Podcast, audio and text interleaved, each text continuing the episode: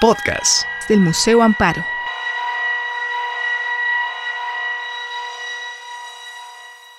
Bueno, pues yo deseo en, este, en esta tarde de tanta emoción comenzar por decir que estamos muy agradecidos, la doctora Ana García Barrios y yo, con este museo que no solamente nos ha abierto la oportunidad académica de estudiar estas piezas, sino que nos ha extendido su amistad y su buen trato.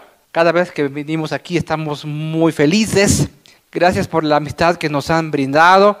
Gracias al director Ramiro Martínez por su apoyo, a Silvia Rodríguez y a todo el staff que trabaja en este museo por todas las veces que nos han invitado tanto a estudiar las piezas eh, como a platicar con ustedes en diferentes eventos, en conferencias, en pláticas. Bueno, pues me siento muy orgulloso también de estar acompañado por, tres distinguidos colegas que nos van a hablar de lo que les ha parecido el libro, nos van a hacer sus reseñas académicas desde sus puntos de vista.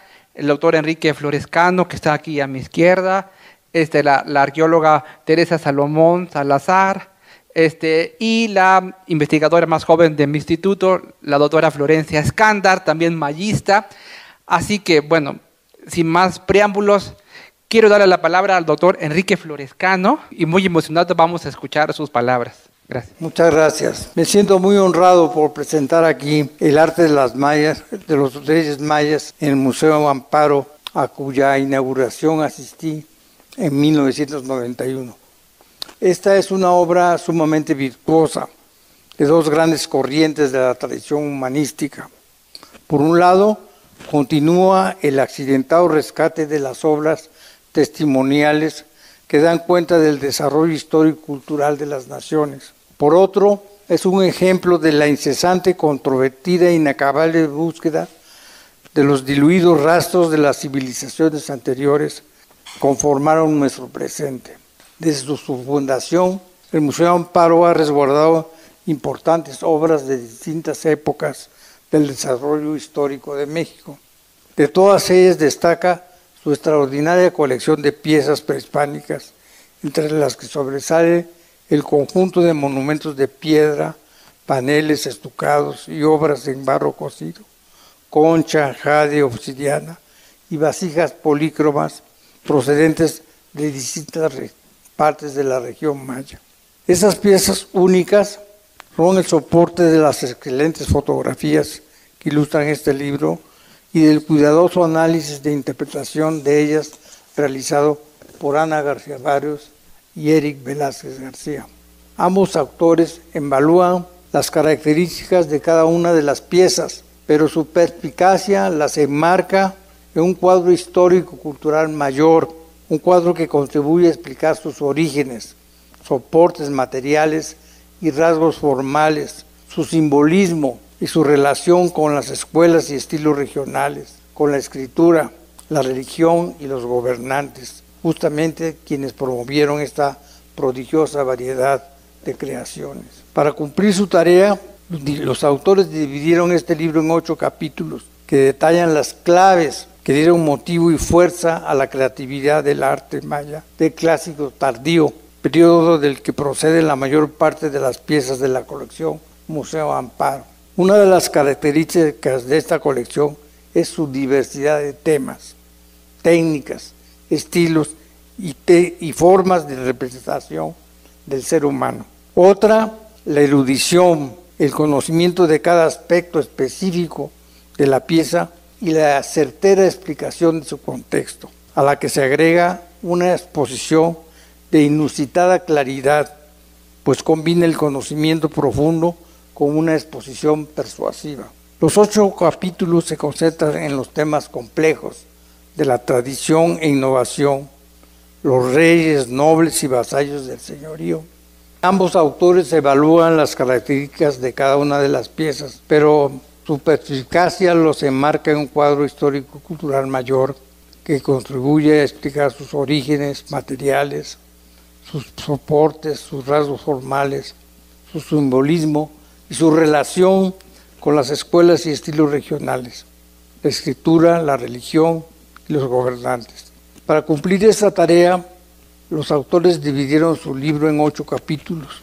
Estos capítulos se concentran en los temas complejos de la tradición e innovación, los reyes, nobles y vasallos del señorío, el maravilloso sistema de escritura que se recibió, la complejidad del mundo natural y sobrenatural en una realidad visible y comprensible, la guerra, los dioses, la modelación del cuerpo y la muerte. En cada una de estas partes, el lector encontrará una descripción pormenorizada de su contenido y características, apoyada en las piezas de la colección, pero vinculada con el espacio social, religioso y cultural que las entorna. La introducción es una muestra del propósito didáctico y narrativo del libro, que además se esfuerza en resumir el horizonte artístico, religioso y social en que se desenvolvió el arte de los creadores mayas. Ahí se presenta una pieza que nos indica, el modo como se mira estas obras.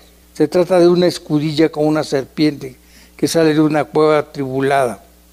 Los autores nos señalan que ese lugar era el pasaje que separaba el mundo terrenal del universo de los dioses. Con esta mirada transforman la piedra esculpida en una explicación de los saberes religiosos del pensamiento maya. Otra pieza son cosmogramas, represiones, representaciones de la expresión y composición del universo. El arte, nos dice Ana García Barrios, es la actividad en la que el ser humano crea o recrea un aspecto de la realidad o de la imaginación, sentimiento, emoción, de forma persuasiva, y valiéndose de la materia y la destreza en el dominio de las técnicas. Con estas habilidades, los mayas crearon imágenes inolvidables en toda clase de materiales y le dieron vida a la luz, al aire, al sonido y a la escritura en jeroglíficos.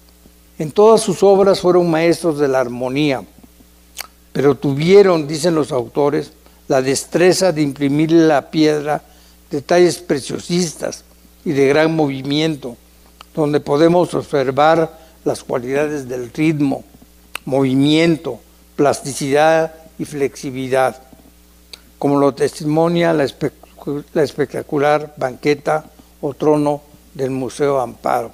Los escultores mayas eran maestros del bajorrelieve, el alto relieve, la escultura de bulto y del modelado en estuco o en barro. Aprendían esas técnicas en talleres, escuelas y maestros que les habían heredado de antepasados centenarios. Buscaban, como se dice en este libro, alcanzar el equilibrio compositivo, la consonancia de formas y colores o el centro de gravedad de las figuras. Su objetivo era lograr la eficiencia comunicativa que transmite a otros el mensaje transformado, transformado en piedra, barro o en pintura. Sus diseños, estilos y temas variaban según la convención del arte del tiempo y el público al que se dirigían, principalmente los gobernantes. Los pintores, aunque no manejaban la técnica del claroscuro, aplicaban sus pigmentos de tal forma que daban a sus figuras volumen y, formas y, y constantes a tal punto que lograban definir el cuerpo o el objeto con gran precisión y belleza, como lo muestran las páginas de este libro. Con estos recursos hicieron retratos magistrales de personas individuales, escenas colectivas de gran movimiento o recrearon temas mitológicos en extensas narrativas. El cuerpo humano, sus diversas partes y dimensiones, su modelado, decoración, pintura y presentación fueron su cometido esencial del arte y la expresión maya en todas sus variantes. Los estudios de piezas e imágenes de este libro son una demostración de la importancia del cuerpo en la mentalidad maya, que era además el principal recipiente donde escribieron su identidad. El gobernante, en sus funciones públicas, guerreras o sacerdotales, es la figura corporal más frecuente acompañada de su corte, esposas, familiares, funcionarios, sacerdotes y bufones. Este libro presenta un retrato extenso de la clase gobernante, los patrocinadores del arte maya y en muchos casos los pintores, escultores y ceramistas que escribieron estas obras de arte. El conocimiento de estos personajes y creadores lo debemos al desciframiento de la escritura jeroglífica, cuyo origen y conocimiento se explica de manera erudita y clara en el capítulo tercero de esta obra. Eric Velázquez García, nuestro mejor y más destacado epigrafista, explica en este apartado los logogramas y fonogramas y componentes básicos de la estructura de los jeroglíficos mayas. Existen millares de estudios consagrados a dar cuenta de la complejidad y alcances de esa escritura, pero el texto de Eric los resume, los actualiza y presenta nuevas interpretaciones con destreza extraordinaria. Los dioses, seres de materia etérea, ligera y sutil, ambivalentes, duales y versátiles, que solían adoptar diversas formas e identidades, con sus amplios panteones, cultos, ceremonias y ritos, son una parte constitutiva de la cultura maya. Sin su conocimiento no se puede comprender la naturaleza de los antiguos y modernos pueblos indígenas de México. Este libro explica el lugar central que ocupaban en el mundo terrenal y en el sagrado. Sus signos identitarios eran el brillo, la luz, el agua, lo que resplandecía.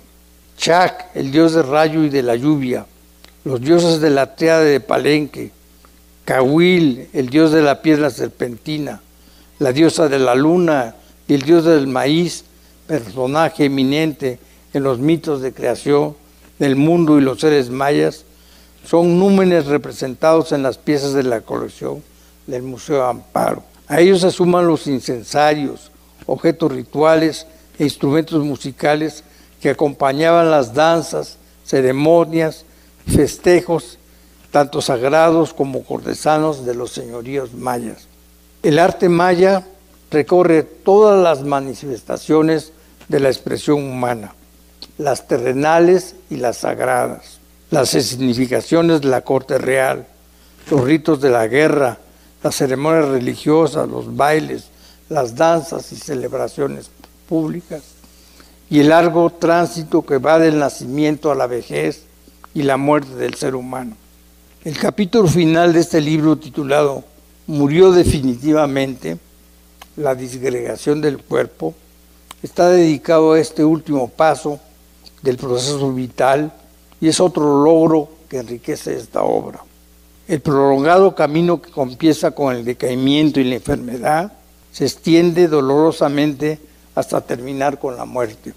La esencia de la muerte, dicen los autores, consiste en que cada uno de los componentes que conforman el cuerpo humano se va disgregando o separando poco a poco hasta que el individuo único e irrepetible, que no volverá a existir nunca más, se disuelve por completo. Algunos de sus componentes, como los de su alma o almas, seguirán viviendo, pues son sagrados. Los otros, la carne y los huesos, se reintegrarán a la tierra. El recurso de cada una de las partes del individuo muerto seguía caminos diferentes. La ruta de las almas llevaba a estas al paraíso celeste, al lugar rojo del este, donde nace el sol, o tomaba el camino del agua, o transitaba por una cueva y finalmente ascendía al cielo. Eran pasajes obligados donde las almas de los seres humanos lustraban todo recuerdo de su pasaje terrenal hasta convertirlo en esencia pura. En cambio, el cuerpo físico del difunto era objeto de diversas preparaciones para enterrarlo y de ceremonias cuidadosas para propiciar su vida en el más allá. Las piezas del Museo Amparo y las descripciones de los autores muestran con detalle los materiales que cubrían el cuerpo con el color rojo del cinabrio y los seres valiosos que se acumulaban en la tumba. Muchos de esos objetos, muy pulidos y bellamente trabajados, sobrevivieron por, por permanecer ocultos en los entierros, algunos de ellos transformados en mausoleos majestuosos. Las vasijas y objetos de rito funerario de la colección del Museo Amparo permiten recrear estas ceremonias realizadas en el interior de las tumbas, donde la lumbre, el incienso y el aroma de las flores jugaban un papel importante. Son ritos, ceremonias y enseres que perviven en las costumbres actuales. Estas breves palabras de presentación del arte de los Reyes Mayos no hacen justicia al enorme trabajo de colección, fotografía, manufactura, investigación y erudición armoniosa que hicieron posible esta obra espléndida. Fundadores de este museo y los directores actuales deben estar muy orgullosos de esta edición de este libro que forma parte del programa de estudios de investigación de la colección del Museo Amparo. Así que esta institución suma al resguardo y conservación del arte mexicano la muy necesaria difusión de ese pasado en obras dedicadas a un público extenso. Hago votos porque este esfuerzo extraordinario que reúne tantos esfuerzos, talentos y capacidades consigue el apoyo indispensable para su publicación en un libro expreso, físico, de papel.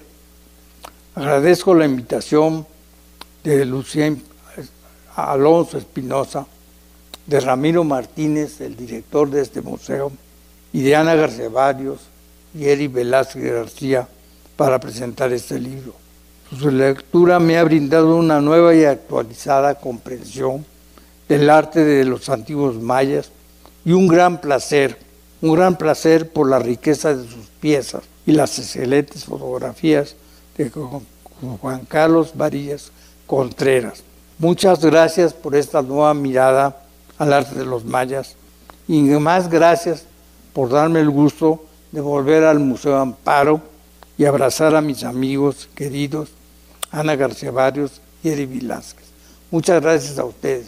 Ojalá y puedan leer este libro. Es un libro maravilloso. Gracias.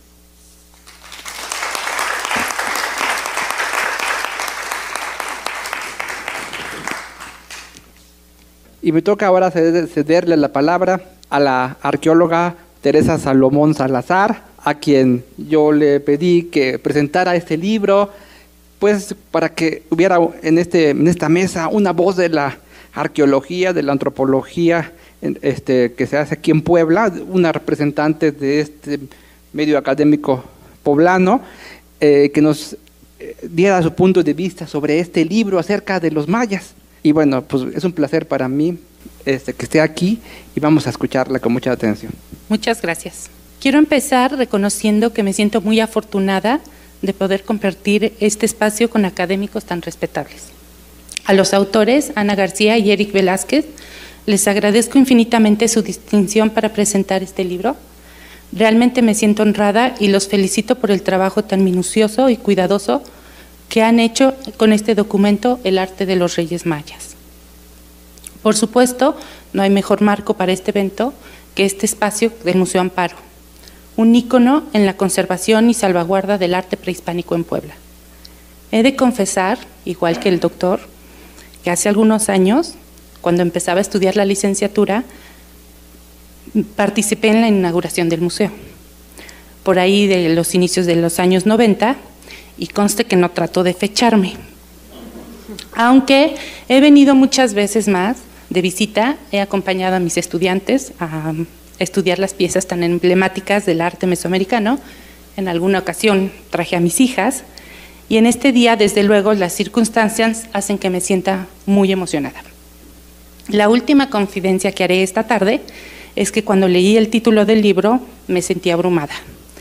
Como arqueóloga que trabaja el Centro de México, los mayas siempre me han parecido muy distintivos y su arte sumamente complejo. Y desde luego respeto mucho a todos los académicos que se han dedicado a su estudio.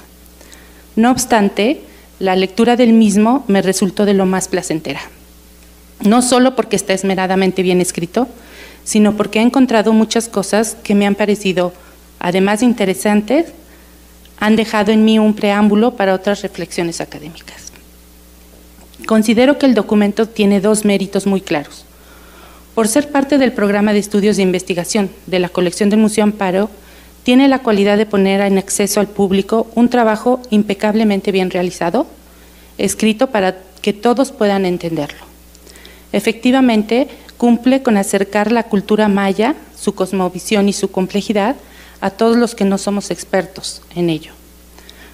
Como los autores mismos dicen, y ese es el otro de sus méritos, este acercamiento se hace a través del análisis de piezas imprescindibles para entenderlo y que afortunadamente el Museo Amparo preserva sigilosamente.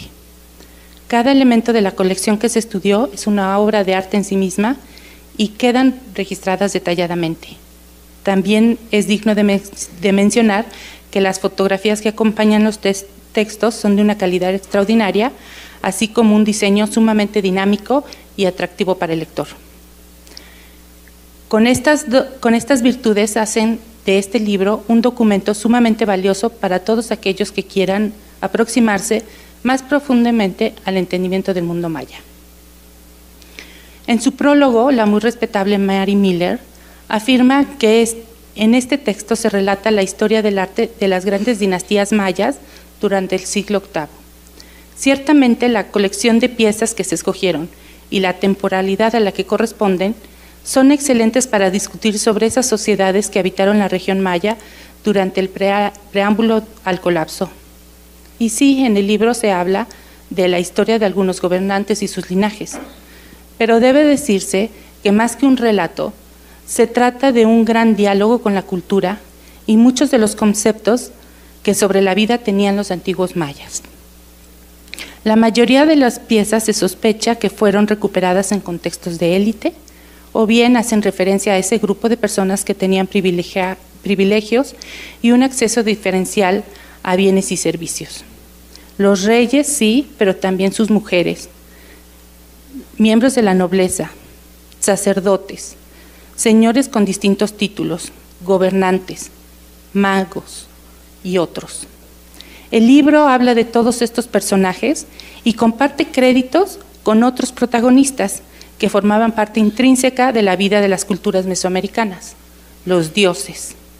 Así que tenemos un documento donde se habla de reyes, de dioses y de toda una gama amplia de personas que formaban parte de este grupo favorecido.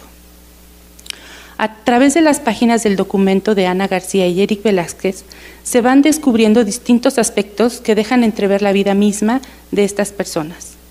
El libro lo organizan, como decía el doctor, en, e, en ocho ejes temáticos.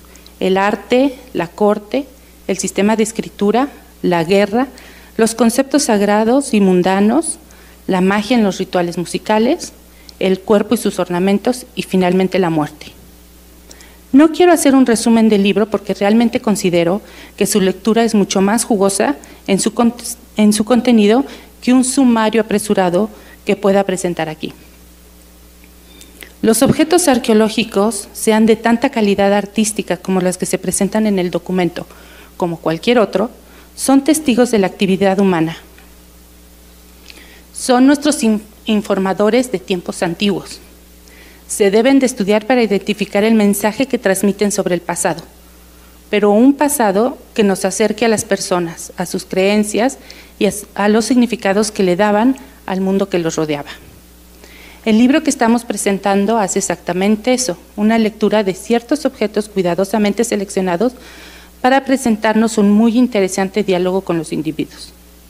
A través de las páginas de este texto, entendemos que cuando hablamos de los mayas del siglo VIII, estamos refiriéndonos al menos a unos 70 reinos independientes, que hablaban hasta 31 idiomas mayenses, todos con sus dioses, con sus templos, con sus pequeños universos algunos enemistados entre ellos y otros con alianzas estratégicas, con recursos que compartían o competían, y con preocupaciones reales sobre la vida, las enfermedades, la belleza y la muerte. Entonces podemos imaginar que el tema del libro podría ser sumamente complicado. pero magistralmente los autores buscaron una vía amena de presentar a los individuos de esa época de manera que podamos acercarnos a ellos muy fácilmente. Por ejemplo, nos enseñan cómo atrás de cada objeto de arte hay un proceso creativo que tiene un fundamento social simbólico. Es decir, detrás de la habilidad de cada artista había un tipo de bendición sagrada, por usar un calificativo que no sea familiar, o una especie de posesión divina que estaba al servicio del gobernante para agradecerlo como una figura venerable. El libro está lleno de estas formas de acercarnos a la visión de la gente de esa época. Y personalmente me hizo reflexionar sobre la pregunta básica de la antropología, que es el entendimiento del otro. Sin querer me vi envuelta en una serie de cuestionamientos sobre la forma en cómo concibo la cosmovisión indígena desde el centro de México en contraste a la maya. También me hice algunas preguntas sobre las concepciones que creí tener claras y que ahora empecé a repensar nuevamente, como los conceptos sobre la belleza del cuerpo o de la importancia del maíz en la vida de todas las culturas mesoamericanas, por poner algunos ejemplos. Más aún, es claro a través de las páginas de cada capítulo que los mismos gobernantes y todo el séquito que los acompañaba estaban continuamente expresando en su vida diaria un enfrentamiento con el otro, el otro que era representado por la figura divina del gobernante.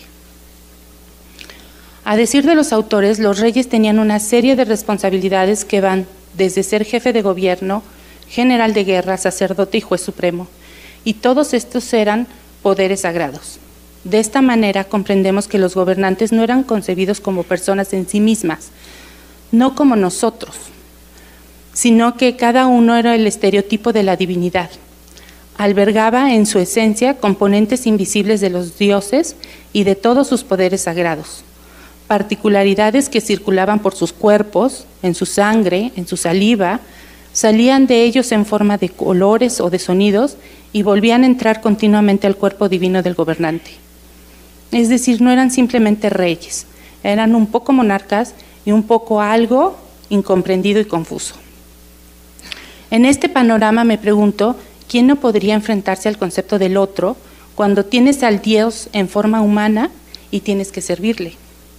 Desde luego estarían todo el tiempo cuestionando su identidad y su relación con los dioses. ¿Quién era ese otro? El otro para los mayas, el otro para los gobernantes, el otro para las comunidades mesoamericanas y el otro para nosotros ahora. ¿Cómo podemos los estudiosos del pasado con nuestros prejuicios occidentales acercarnos a esta cosmovisión tan compleja. Los autores nos dan una pista dentro de esta discusión cuando nos presentan al gobernante maya como un ser humano que junto con sus propiedades físicas, sociales y culturales es también el portador del universo simbólico. Y considero que esto es la gran aportación del libro, que todo gira en torno a este concepto. La figura real representa una colectividad partícipe de un proceso histórico único e irrepetible. Así el libro que estamos presentando está lleno de datos fascinantes sobre la vida, el arte y la muerte de los gobernadores dioses. Y quiero rescatar en este momento un pequeño ejemplo de los muchos relatos atrayentes que se encuentran en él, que es el de los enanos, porque me pareció sumamente interesante. Los enanos, estas personas de talla pequeña, aparecen muy frecuentemente representados en el arte maya. Los escritores nos enlistan una serie de escenas de la corte donde aparecen.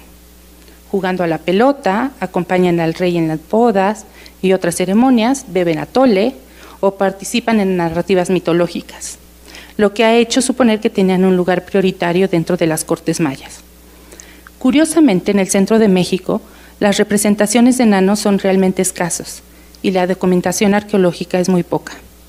Sin embargo, sabemos que eran considerados personajes tan importantes como parece lo eran en el área maya.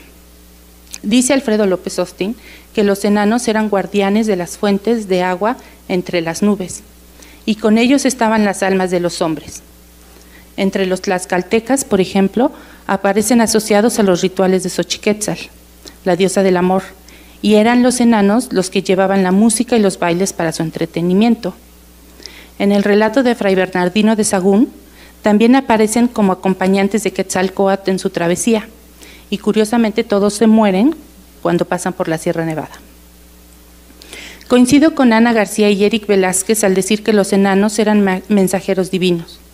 En el libro queda claro cómo en la mentalidad maya tenían ese lugar y no nos extraña que hasta hoy en día en ciertas zonas de la península aparezcan unos duendecillos conocidos como los aluches, que suelen hacer travesuras, pero que también mandan mensajes de otras dimensiones simbólicas. Hace poco, una conocida me decía que tenía una luz en su jardín y donde florecen sus plantas asegura que él se detuvo ahí. Por ejemplo, entre los otomís se dice que los pingos o enanos son seres del inframundo que convierten su excremento en oro. Por lo tanto, tienen una clara asociación con la abundancia económica. En la región del Soconusco, los enanos viven bajo la tierra y son los encargados de recoger de la superficie el oro del sol. Lo llevan al centro de la tierra, lo ponen en unas raíces de la cual brota sobre la tierra la planta del maíz, con sus granos de color de oro. En realidad no hay que irse tan lejos para ver que la figura de los enanos es tan viva de nuestra cultura. Estos pequeños seres habitan el conocido como Cerro Zapotecas, escasos tres kilómetros de la Gran Cholula. Y a decir de la gente que rodea el cerro, son mensajeros que viven, se esconden en el cerro y salen a advertir de distintos temas, aunque también hacen travesuras. Los enanos aparecen en los cerros y están asociados a los elementos de la vida y son parte de la esencia divina que habitan las montañas. Así el contraste entre los enanos del arte maya y el centro de México es evidente. Claro, tocamos temas en común, pero la presentación que hacen los autores de ellos en el arte maya me permite verlos en una clara asociación con la élite y por supuesto reafirma su carga simbólica. Estos seres desmedidos, como también lo fueron los gigantes en el centro de México, son ejemplos de esa realidad confrontada que hace una mancuerna en lo personal, lo social, cultural y simbólico.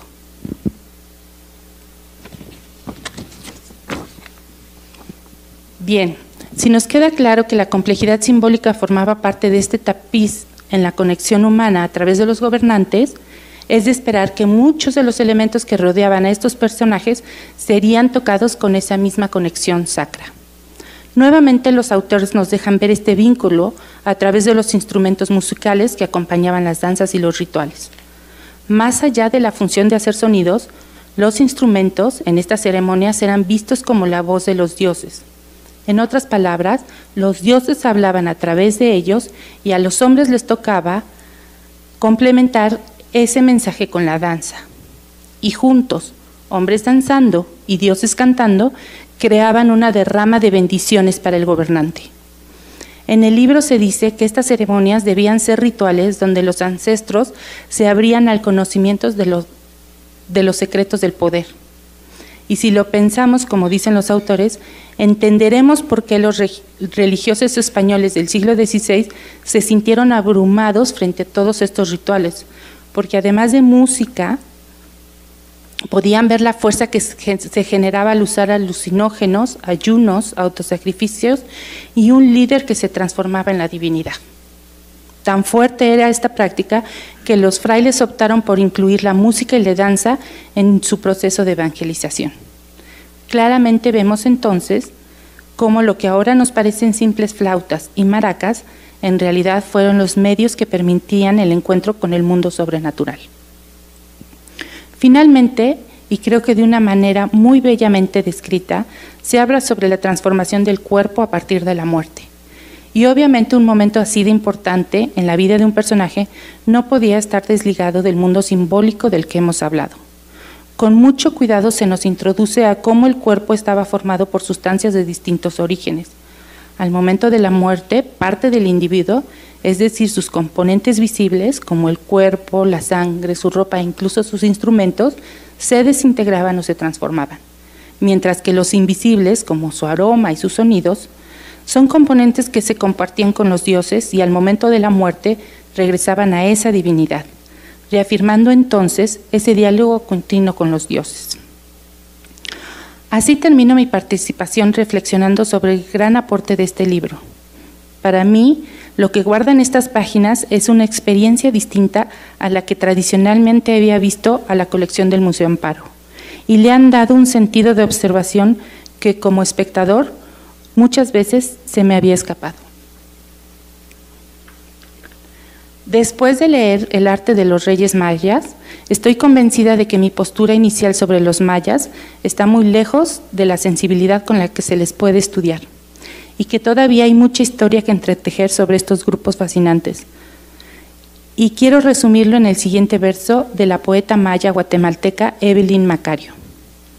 De vez en cuando, a mitad de la vida, volteo en busca de mi rastro, algún rastro, indicios que detonen historias, historias que sustenten recuerdos, recuerdos que recrean la vida, la vida que se muestra sin rostro.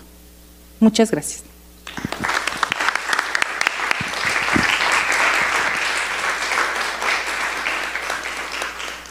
Gracias de verdad, Tere, por esta bella presentación donde nos das su punto de vista como antropóloga, arqueóloga que se dedica a estudiar otras culturas mesoamericanas y además este final tan bello, tan poético y con tanta sensibilidad. Ahora toca eh, el honor de, de ceder la palabra a la doctora Florencia Escándar. Ustedes van a notar cuando hable un acento de no sé dónde, pero es que ella nació en Argentina y ha vivido la mayor parte de su vida en España. Y ahora, eh, hace poco tiempo, ganó una plaza de investigación en la UNAM y además, pues tiene este, un esposo y un hijo mexicanos. Y su vida es más compleja que eso desde el punto de vista étnico, pero ya no los voy a aburrir más. Eh, además, Flor, como le decimos nosotros a la doctora Florencia Escándar, Flor o, Florecita, es amiga de los autores desde hace mucho tiempo. Este, y bueno, le voy a ceder la palabra, ¿sí? Y es también compañera magista del Instituto de Investigaciones Estéticas. Muchas gracias. Bueno, gracias a, a todos por estar aquí también. Eh, bueno, en primer lugar, quiero agradecer a Ramiro Martínez Estrada y a Silvia Molina Rodríguez, eh, director y coordinadora de comunicación y difusión del museo, respectivamente, por su hospitalidad. La verdad que, bueno, hemos llegado esta, este, bueno, este mediodía, más o menos, esta mañana, nos han tratado muy bien, así que muchas gracias. y bueno, estar aquí en Puebla es, es maravilloso. Además, quiero agradecer a, mis colegas y amigos, eh, Ana García Barrios y Eric Velázquez García, por haber pensado en mí para esta presentación. Para mí es un honor estar aquí para hablar un poquito del arte maya y celebrar esta maravillosa obra que con dos, eh, con dos personas tan queridas para mí. A ambos los conocí hace ya unos cuantos años, en 2008 a Ana y en 2009 a Eric, por medio de nuestro querido maestro Alfonso Lacadena, a quien han tenido el hermoso gesto de dedicarle este libro. El libro que hoy se presenta es un libro en formato PDF eh, de acceso gratuito que cualquiera puede descargarse de la página web del museo. Este hecho le da un valor añadido a esta obra, que es la de la total accesibilidad. Quiero felicitar al Museo Amparo por haber tenido esta iniciativa, que por un lado pone en valor la colección de esta institución, pero además hace que el museo cumpla con uno de sus roles, es decir, acercar la cultura y el arte a la mayor cantidad de gente posible. De este modo, quienes tengan el privilegio de visitar el museo podrán sacarle un mayor provecho, pero quienes por cuestiones geográficas no puedan hacerlo, podrán acceder a una información de altísima calidad y unas fotografías excelentes de las piezas. También es importante decir que los autores del libro son dos destacados investigadores de la cultura maya, quienes demuestran en cada página su dominio del tema y nos regalan una gran claridad en la exposición. El libro cuenta con una presentación hecha por la directora general Lucía Alonso Espinosa y el director ejecutivo del museo, Ramiro Martínez Estrada. Un prólogo hecho nada más y nada menos que por Mary Miller y una introducción y ocho apartados temáticos o capítulos en que los autores han organizado la información que las obras que forman parte de la colección del Museo Amparo ofrecen. A lo largo de todo el libro, las piezas de la colección del museo perdón, del Museo Amparo sirven para ir articulando el discurso, a veces ejemplificándolo otras, siempre a través de las maravillosas fotografías que fueron encargadas a Juan Carlos eh, Varillas Contreras. En realidad, la sensación que da es que estamos frente a un magnífico, despliegue de conocimientos y reflexiones sobre la cultura maya, en que cada obra es simplemente la excusa que los autores utilizan para instruirnos sobre esta increíble cultura y lo hacen de una manera magistral. En la introducción, Velázquez García y García Barrios dedican un primer apartado eh, titulado Mirando a los mayas a través de estas obras, que demuestra lo variada y profunda que puede ser la información que las piezas de la colección nos ofrece. De este modo, hacen un repaso rápido por cuestiones cosmogónicas, rituales, sociopolíticas, escenas de corte, con un magnífico estudio de una de las estrellas de la colección, el respaldo real de la región del Sumacinta en el clásico tardío, que es aprovechada para explicarnos las convenciones de representación de escenas de la época.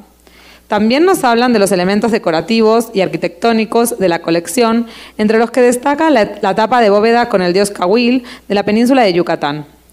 Otros temas abordados en la introducción a través de las piezas son el comercio, la relación de los mayas con sus vecinos, la guerra, la muerte, que es aprovechada para explicarnos la naturaleza de los seres humanos, según los, mayas, e ilustrarnos brevemente sobre algunas de las almas o entidades anímicas y las fuerzas vitales que los componían. A continuación, la completa introducción de este libro aborda, a través de una serie de apartados, las características básicas de la cultura maya desde su gran variedad espacial y temporal, y, explicando, explicando las diferencias entre cada periodo en los que los investigadores dividimos la historia maya para su estudio, preclásico, clásico, posclásico, colonial y moderno. Esto quiero destacarlo, porque habla de una visión de conjunto de la cultura maya que estos investigadores tienen y que a veces se echa en falta en las investigaciones sobre el periodo clásico o centradas en este periodo. En este sentido, quiero felicitar a los autores por esta parte final de la introducción en la cual recalcan la continuidad de la cultura maya hasta nuestros días y reconocen muchas de las problemáticas coloniales y modernas que no suelen estar presentes en libros de este tipo y que considero que le agregan un punto de sensibilidad humana a esta obra. El primer apartado temático, como dieron en llamarle los autores, se titula Manos que crean, entre tradición e innovación. En este capítulo, los autores demuestran sus amplios conocimientos sobre el arte maya y, delatando su formación como historiadores del arte, hacen una magistral demostración de cómo se puede estudiar a través de las piezas tanto la materialidad y las técnicas artísticas empleadas, como los cánones de representación, las intencionalidades presentes en las diferentes obras, así como la figura del artista. Además, exploran conceptos tan interesantes como la diferencia entre moda y lo que ellos llaman tendencias de época, conceptos sobre el que hacen un agudo y, a mi modo de ver, acertado análisis. En este capítulo, las piezas de la colección del Museo Amparo sirven para abordar todos estos aspectos comparando con piezas ajenas a la colección cuando es necesario. El segundo apartado temático se titula El gobernante y la corte, reyes, nobles y vasallos. Eh, en este apartado se habla del gobernante y la forma en que, éste era representado con elementos que hacen referencia a las diferentes funciones que cumplían como guerreros, sacerdotes, escribas, etc. Es interesante el análisis que los autores hacen de, por un lado, los rasgos comunes en las maneras de representación y, por otro, aquellas cuestiones que constituían estilos diferenciados entre los distintos reinos dedican una buena cantidad de párrafos a analizar lo que podemos saber del papel de la mujer en la corte a través de las obras de, obras como las figurillas del Museo Amparo y otras representaciones artísticas. También explican la función de seres con malformaciones como enanos, de los que habló bastante completamente Teresa, eh, y jorobados, que eran vistos como seres sagrados bajo apariencia humana y aparecen representados en varias actitudes y soportes. En este capítulo también se habla del escultor o como otro miembro destacado de la corte. Nuevamente, todo este interesante contenido interactúa de manera altamente didáctica con las imágenes de la colección del Museo Amparo. El tercer capítulo de este libro se titula La palabra visible y el sistema de escritura. Aquí los autores dan una explicación muy completa y clara, pero al mismo tiempo apta para todo público, del sistema del sistema de escritura jeroglífica maya. Además, se nos explican los diferentes géneros que podemos encontrar en la escritura de esta cultura, dándonos ejemplos de ellos a través de las piezas de la colección del museo. El cuarto apartado temático lleva el título de El arte de la violencia, guerreros y cautivos. Este capítulo comienza explicando el cambio que hubo a, medida a, a mediados del siglo, del siglo XX respecto a las ideas que se tenían de la cultura maya, en donde se, se pasó de una idealización que los veía como pacíficos sabios y sabios a descubrir lo que en realidad era obvio, que eran una sociedad humana como cualquier otra y que por tanto la guerra ocupaba un lugar importante en ella. De este modo, gracias a las representaciones artísticas y los textos jeroglíficos, poco a poco los estudiosos de la cultura maya fueron haciéndose una idea sobre este aspecto de la cultura. Los autores nos explican cómo el artista elegía ciertos aspectos de la, guerra, para representar. Mientras los momentos previos eran omitidos, los momentos posteriores eran especialmente representados haciendo hincapié en la captura del rey enemigo y su tortura. A continuación, los autores ahondan en las representaciones más habituales relacionadas con este tema. Generalmente las del gobernante de pie, sujetando al cautivo del cabello, y en, la, forma de representación habitual de los cautivos, que era de perfil, arrodillados y semidesnudos. Los autores hablan también del variado armamento de que disponían los mayas, tanto defensivo como ofensivo, así como de las expresiones retóricas y títulos relacionados con la actividad de la guerra. El quinto apartado temático fue nombrado por los autores como dioses y seres etéreos, entre lo mundano y lo sagrado. En este apartado se nos habla de los diferentes seres sagrados y de, lo que podríamos llamar dioses, a los cuales dividen en tres categorías, dioses ancianos, dioses híbridos, rostro zoomorfo y cuerpo humano, y dioses jóvenes. Y se nos explican las características que los distinguen e identifican, así como las representaciones más habituales de ellos. Los autores nos explican que, a pesar de que la representación de dioses masculinos son más habituales que las de diosas femeninas, especialmente, especialmente en el periodo clásico, la colección del Museo Amparo tiene una destacada representación de la diosa lunar en un dintel, que es el que vemos en la diapositiva. En sexto lugar, el libro presenta La magia ronda entre silbatos y marionetas, un capítulo dedicado a la relación entre mito, ritual, danza y música. Como nos explican aquí los autores, las danzas que frecuentemente repetían mitos cosmogónicos eran una manera de, conectar con el ámbito sagrado, objetivos que también eran, eran cumplidos por los adornos con que se realizaban estas danzas ceremoniales y la propia música. A través de todos estos elementos, como si fuera un código, los danzantes conseguían trascender y acceder a un estado de trance para conectar con lo sagrado. Todo esto es explicado y ejemplificado a través de piezas de fuera y dentro de la colección del museo, como vasijas estilo códice, flautas, silbatos, sonajas y escenas esculpidas, como la que, como la que estamos viendo.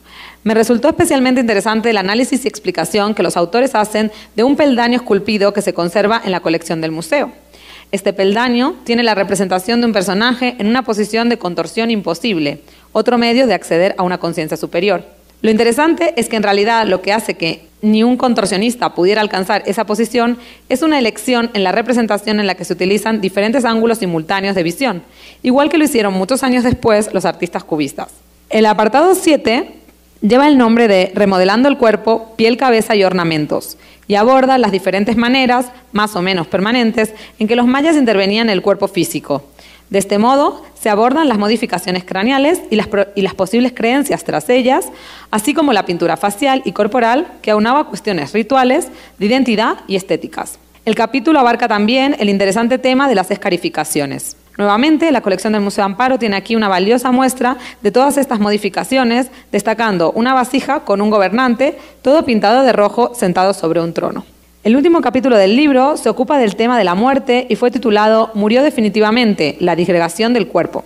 Aquí los autores pretenden responder la pregunta ¿cómo imaginaban los mayas la muerte? Para contestar esto, presentan una explicación de los componentes del cuerpo, los cuales se irían disgregando paulatinamente hasta que el individuo único e irrepetible se disolvía por completo. A continuación, repasan las diferentes expresiones asociadas a la muerte y a través de ellas exploran algunas piezas como el portaincensario de estuco del Museo Amparo, que estamos viendo. Algo más adelante, los autores exploran los rituales de entierro y ritos póstumos en general, dentro de los cuales nos hablan de la pigmentación roja de los cuerpos, el entierro con enseres valiosos, como algunos platos y cajetes del Museo Amparo, Respecto a las formas de enterramiento, los autores nos hablan de la gran variedad de formas posibles, del mismo modo que eran variadas las formas de veneración que ejercían los familiares después de enterrados sus deudos. En conclusión, como se pudo ver, el libro que hoy tenemos el gusto de presentar abarca a través del arte, pero sin dejar de lado otras disciplinas, los diferentes aspectos de la cultura maya. Así, los autores, de alguna manera, dan vida a las piezas de la colección del museo, poniendo a cada una en un, su rico contexto cultural, de tal forma que casi podemos imaginarnos cómo esa pieza fue usada o formó parte del día a día de los mayas del periodo clásico. Muchas gracias.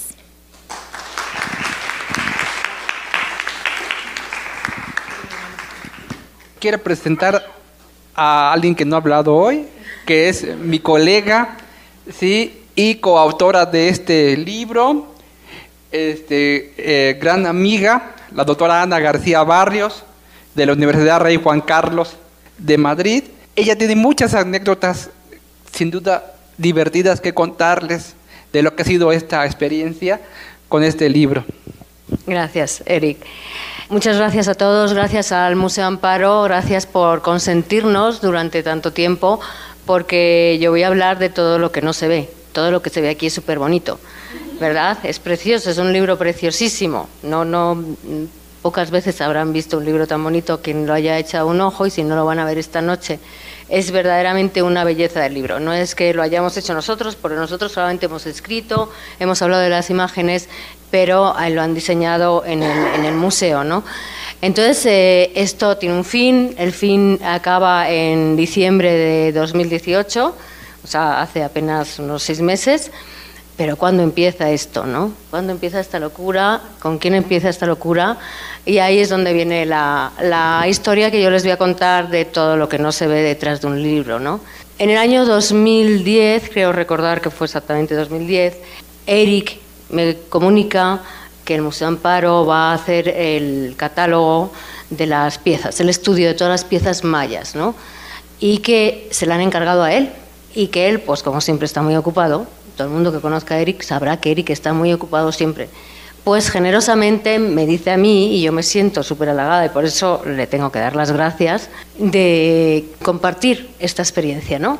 entonces me invita a hacer yo la iconografía y él hacer los textos escritos, ¿no?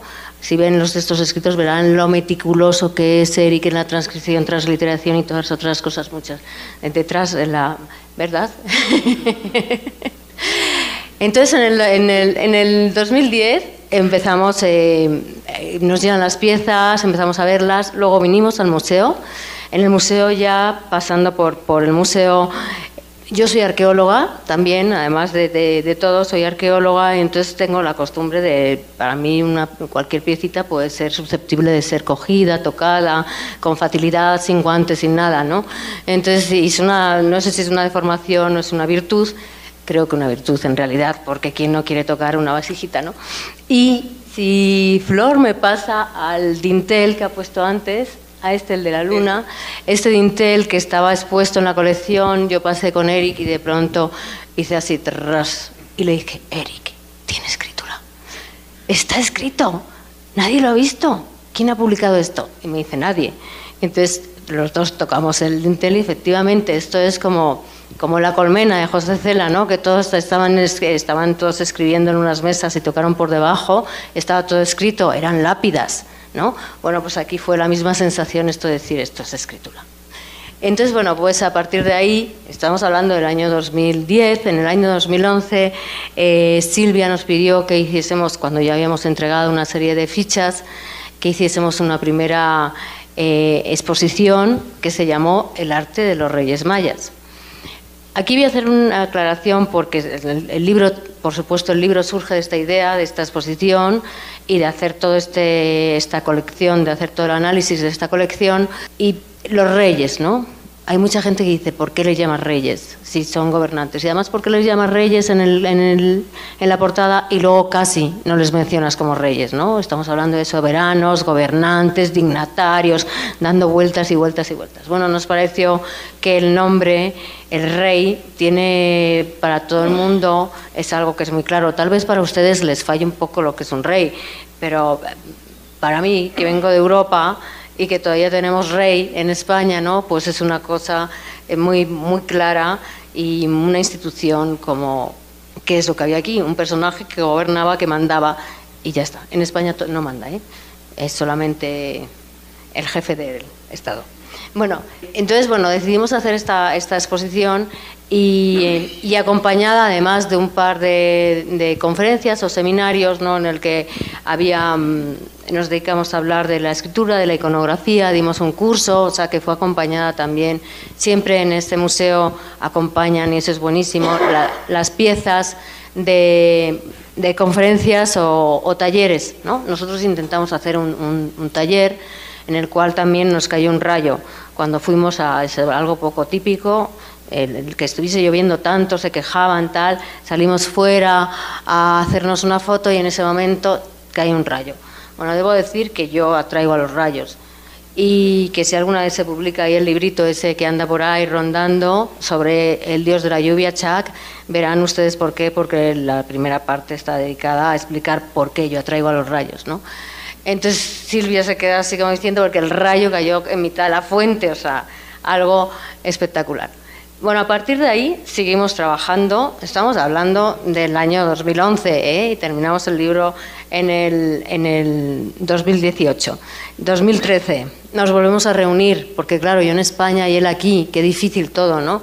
Y Eric, por favor, saca hueco, saca hueco, Eric, que yo voy a México, saca hueco. Sí, sí, sí, claro que sí, claro que sí. No voy a decir cómo me llama Eric, porque eso ya si quiere que lo cuente, yo no lo voy a contar. Entonces, sacamos hueco porque era el Congreso de Mallistas. ¿Y dónde sacamos hueco? El Congreso de Mallistas era en Campeche.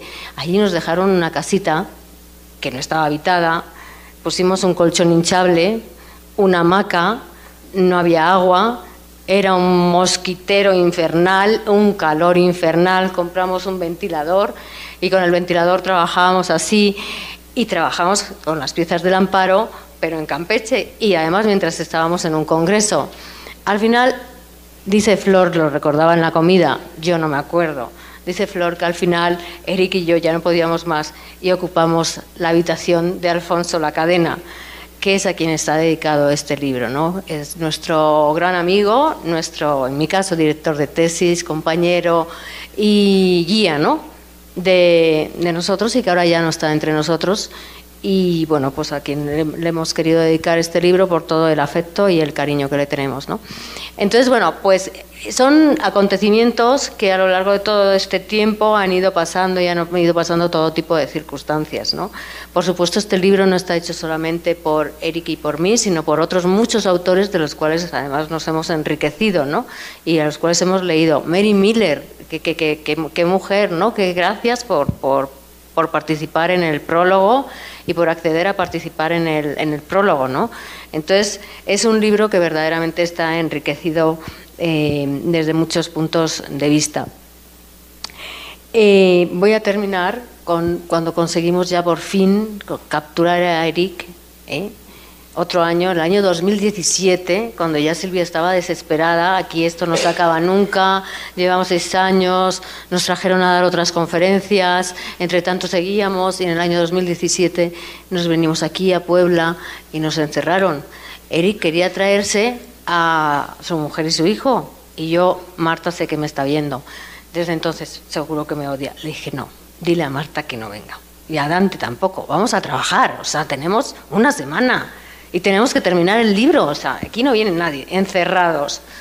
Bueno, tuvimos ocasión de ir ahí como al mercadito y comprar una tortuga porque Eric es un amante de las tortugas y para que no se sintiese tan solo. La tortuga se quedó en un cuarto de baño, que además el cuarto de baño hubo una noche a las 2 de la mañana cardio. Entonces, como dice Eric, escribir un libro es una actividad de alto riesgo y efectivamente, porque de pronto apareció en mi habitación, ¿estás dormida? ¿Estás dormida? Y yo, sí, Eric, ¿qué quieres? Está la casa llena de humo, no se ve nada. Ay, salgo y digo, ¿pero qué es esto? ¿Dónde está el fuego? No lo sé. Total, que había una escalera, subimos arriba, oreamos la casa.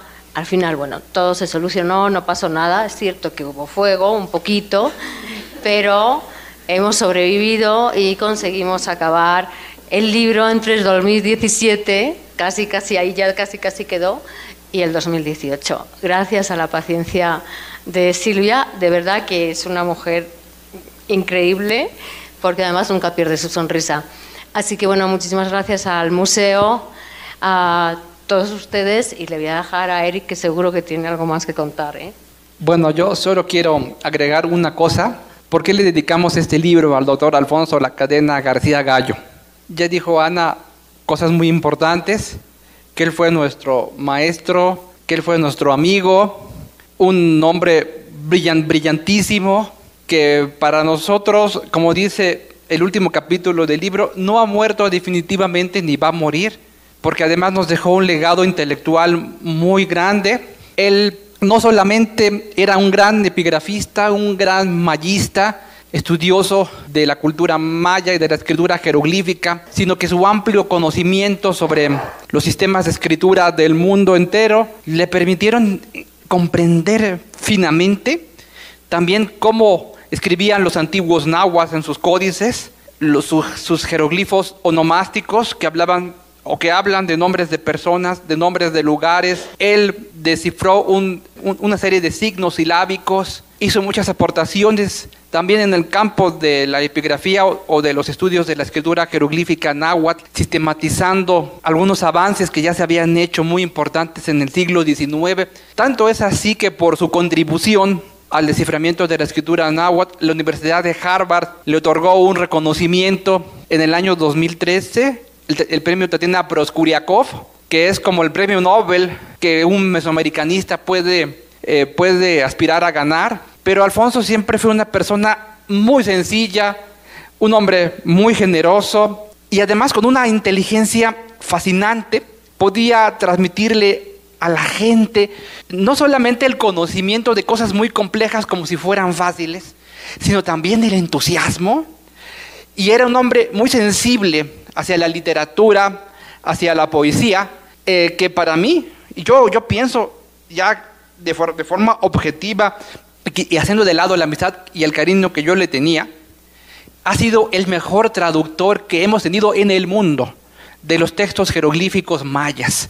Porque sí, hay muchos epigrafistas talentosos que descifran la escritura maya, pero a la hora de traducir es yo, vaca, tú, toro, sentado, ¿sí? sin gramática ni nada. Y Alfonso no solamente fue uno de los pioneros en estudiar la gramática maya jeroglífica, sino que también fue uno de los pioneros en estudiar los tropos y las figuras retóricas y la traducción, la traductología aplicada a los textos jeroglíficos mayas. En los últimos años de su vida también se dedicó de lleno a reconstruir la gramática del maya yucateco colonial. No solamente dejó eh, una obra inédita, sino que también dejó una importante escuela o, algunos discípulos, no muchos, porque tampoco son temas eh, eh, que tengan demasiada gente, pero aquí está Flores Cándar, que es discípula de Alfonso y que se dedica a traducir los libros de Chilam Balam. Y bueno, por eso y por, y, por todo el cariño y el afecto y el agradecimiento que le tenemos, em, es que le dedicamos este libro. Para mí, él, em, en un mundo eh, donde predominan los estudios de los mayas hechos por anglosajones, en inglés y demás. Él fue una figura central que por sus propios méritos desde España, sin haber estudiado en Estados Unidos, ni en Gran Bretaña, ni en Alemania, sino en una universidad hispánica, llegó tan lejos a donde llegó y dejó no solamente muy bien parada la epigrafía, y los estudios de las escrituras de Mesoamérica, sino también inclusive la lengua castellana como una lengua académica, mostrando que no solamente el inglés es una lengua científica, sino también el español. Por eso es que le tenemos mucho agradecimiento. Quizá ustedes ya se quedarán con la duda de cómo yo le digo a Ana. Bueno, pues le digo de muchas maneras. Yo quiero mencionar que conocí a Ana hace ya bastantes años, fue en 2005, en un evento que tiene lugar cada año hacia el mes de noviembre en la Universidad Autónoma de Campeche, que se llama el Encuentro de los Investigadores de la Cultura Maya. Allí me la presentó un colega, este, eh, el doctor, bueno, todavía creo que es maestro, Carlos Payán, me la presentó porque ella la había conocido antes, un, año antes, y la verdad quiero decir que en ese momento no me cayó bien Ana, ¿eh? Y les voy a decir por qué me cayó tan gordo, porque me parecía muy mandona y muy autoritaria. Y entonces como, como, vi que era española, yo pensé, bueno, está como, esta me trata como si yo fuera un indio de su encomienda, ¿no? Entonces desde entonces le dije encomendera. Pero ya después le agarré mucho cariño y mucho afecto. Porque de otras cosas también nos identificaba el cariño y la amistad que le teníamos a Alfonso.